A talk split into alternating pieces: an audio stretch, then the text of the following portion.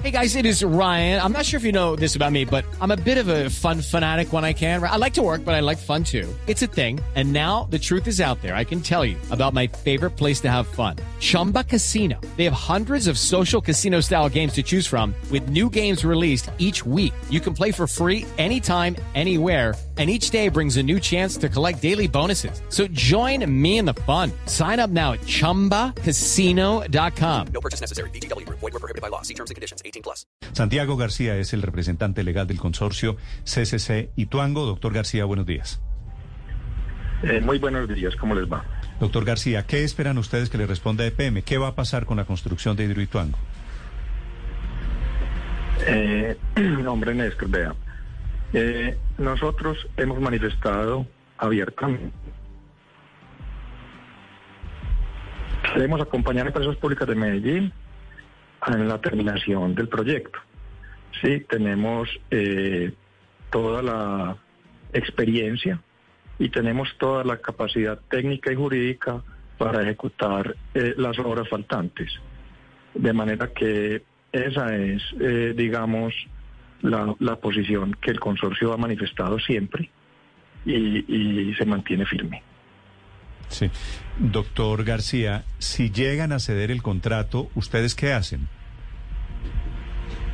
Bueno, vea, el tema de la sesión es un tema al que se llega por un mandato de la ley, pero que solamente se llega al momento de que surta, se surta una inhabilidad sobreviniente, la cual es consecuencia o sería consecuencia, sería consecuencia de un fallo de segunda instancia ratificando la posición de primera instancia de la Contraloría. Mientras esto no exista, no hay ninguna obligación de ceder el contrato. Pero si bien no es obligatorio, doctor García, ¿el consorcio estaría pensando en esa posibilidad de cederlo antes de que quede en firme el fallo de la Contraloría o esa no es una posibilidad? Eh, miren, Néstor, esa es una eh, solicitud que nos ha hecho Empresas Públicas de Medellín. Nosotros no nos hemos negado a evaluarla. Sin embargo, entiendan que, o es importante que se entienda, perdón, que una sesión de un contrato implica heredar todo lo que el contrato tiene y eh, acogerse a todas las normas que el contrato tiene. Eh, como usted sabrá, este proyecto eh, tuvo una contingencia muy especial en, el 2018 y nosotros creemos bastante improbable que cualquier compañía constructora del mundo se eh, haga acreedora de, de las supuestas o eventuales responsabilidades de aquella contingencia. De manera que ese asunto de que nosotros cedamos el contrato, si bien no nos negamos, es difícil que encontremos quién lo acepte. Pero es decir, doctor García, estamos ante la posibilidad y el escenario de que si esto no mejora, si el tema sigue siendo difícil, si la Contraloría ratifica el fallo en segunda instancia, y salen ustedes como constructores, ¿el escenario implicaría tener que hacer una nueva licitación y volver a contratar para terminar el Hidroituango? Eso fue lo que entendí de unas declaraciones que dio ayer el gerente. ¿Cuánto tiempo, te, ¿cuánto tiempo de demoraría, doctor García? Perdóneme usted que conoce muy bien cuánto tardan todos esos procedimientos a adelantar todo ese trámite, porque es abrir una licitación, adjudicar nueva licitación para terminar la obra. Pues mire, eh, esas son unas acciones que corresponden a empresas públicas de Medellín y yo mal haría en estimarle eh, lo, lo, lo, que a ellos les demora. Sin embargo, ustedes han escuchado declaraciones del alcalde que supuestamente eso solo demora dos meses. Sí, incluso creo haberle escuchado también al alcalde que decía que ya hay un retraso de cuatro meses, ¿es eso correcto? Pues yo he escuchado ya muchas cosas, cuatro meses, dos meses, seis meses, yo no sé. Ahora, para que quede en firme el fallo de la Contraloría, solamente, digamos, quedaría en firme si lo ratifica el Consejo de Estado, cosa que puede tardarse, pues, tal vez varios meses. ¿Tienen ustedes una idea de cuánto se puede demorar eso en ese tribunal? Realmente eh, entendemos que en este momento el proceso está suspendido por una recusación eh, y de ahí en adelante no sabemos, una vez se resuelva esa recusación, eh, si el proceso vuelve a comenzar o si el proceso eh, nuevamente toma su curso. Esto es un asunto que nos es totalmente ajeno. Doctor García, el 31 de diciembre, cuando terminan ustedes, eh, eso todavía no se ha definido, eh, ¿qué porcentaje de la obra de Hidroituango estaría terminada y cuánto quedaría pendiente por culminar? Néstor, eh, Empresas Públicas de Medellín emite comunicados frecuentemente indicando eh, los porcentajes de avance del proyecto. Entiendo que actualmente, de acuerdo a sus cálculos, eh, estaríamos alrededor del 86%, 87% de ejecución para, esa, para ese momento. Sí, doctor García, usted nos acaba de decir que EPM ya le ha dicho al consorcio que estudie cómo podría ceder ese contrato. ¿Cuándo formalmente EPM les hizo esa solicitud? ¿En qué fecha? Esa solicitud nos fue presentada hace dos días. ¿Hace cuánto? Dos días. Es decir, eh, no es una suposición, está cantado que ustedes van a tener que ceder el contrato. A ver, vuelvo y le repito. Tener que ceder es un mandato de ley que solamente se tiene que eh, eh, obedecer al momento de la ratificación de un segundo fallo, que no existe en este momento. Entonces nosotros no tenemos que ceder el contrato en este momento. Nosotros tendríamos que cederlo o renunciar a su ejecución si el fallo de segunda instancia se ratifica. Pero por iliquidez, Antes, no. pero, pero por iliquidez o por sanción. No, no tiene nada que ver ningún tema de liquidez. Pero, pero si, es decir, ver, si queda entonces, firme ¿por- el fallo por- de la Contraloría. por qué tendrían que cederlo en- en Si caso queda de que firme el fallo de la? Contraloría, eh, señor García, y ustedes dicen tenemos cómo pagar los cuatro billones de pesos en caso de que se ratifique la multa, la sanción de la Contraloría, ¿el fallo tiene incluida una obligación de ceder la obra? Porque lo que dice la Contraloría es, si pagan los cuatro billones pueden terminarla.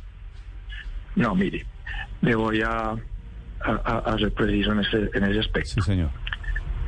Eh, lo que dice la ley es que si usted o cualquier persona termina siendo un responsable fiscal y eh, le sobreviene una inhabilidad para contratar con el Estado y tiene que ceder o renunciar a la ejecución de los contratos que actualmente tenga hasta tanto no pague la, la, eh, el daño fiscal. Si se paga el daño fiscal, esa inhabilidad eh, desaparece.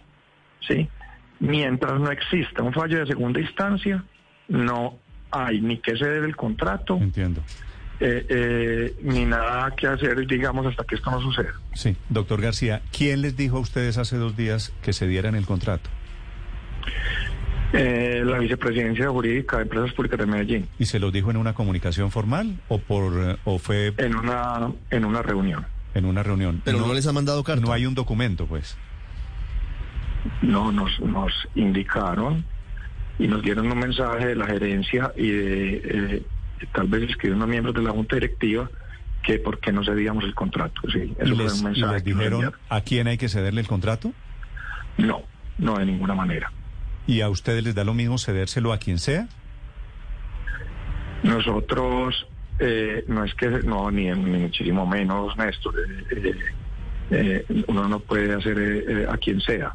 Eh, inclusive nosotros le pedimos a Empresas Públicas de Medellín que nos eh, especificara las calidades que debiera reunir el, el sesionario. Sí. ¿Ese sesionario de casualidad será el consorcio chino o doctor García? No nos han dicho No nada al respecto. nada. Ustedes tienen un listado, doctor García, teniendo en cuenta que esto es tan variable de escenarios y posibles candidatos a quienes les podrían ceder los contratos. No, como le digo, la, la, sesión de este contrato eh, es un tema bastante complejo, ¿cierto? Las eh, especialidades que rodean este contrato eh, hacen, y nosotros creemos que hacen muy difícil pensar en una sesión, ¿sí? Habrá otras figuras que pueden estar al alcance de empresas públicas de Medellín, pero la sesión de parte nuestra eh, la encontramos bastante compleja eh, y por el momento, le repito, mientras nosotros no tengamos una inhabilidad sobreviniente, estamos absolutamente capacitados por la ley y obviamente lo hemos demostrado con hechos para ejecutar la obra faltante. Don Santiago, el gerente de PM Jorge Carrillo ayer ante los 21 concejales explicó que la cesión del contrato es básicamente una definición de ustedes como consorcio. ¿Qué esperan ustedes de la reunión de la próxima semana entonces con él? ¿Claridades o qué es lo que buscan en la reunión de la próxima semana? Pues hombre, nosotros recibimos eh, la, solicitud de empresas públicas de, de buscar un sesionario y y, hablaremos sobre el asunto, me imagino. Eh, eh, pero eh, le, reitero, lo que ordena la ley es que solamente se tiene que ceder el contrato o renunciar a su ejecución si existe un fallo de segunda instancia.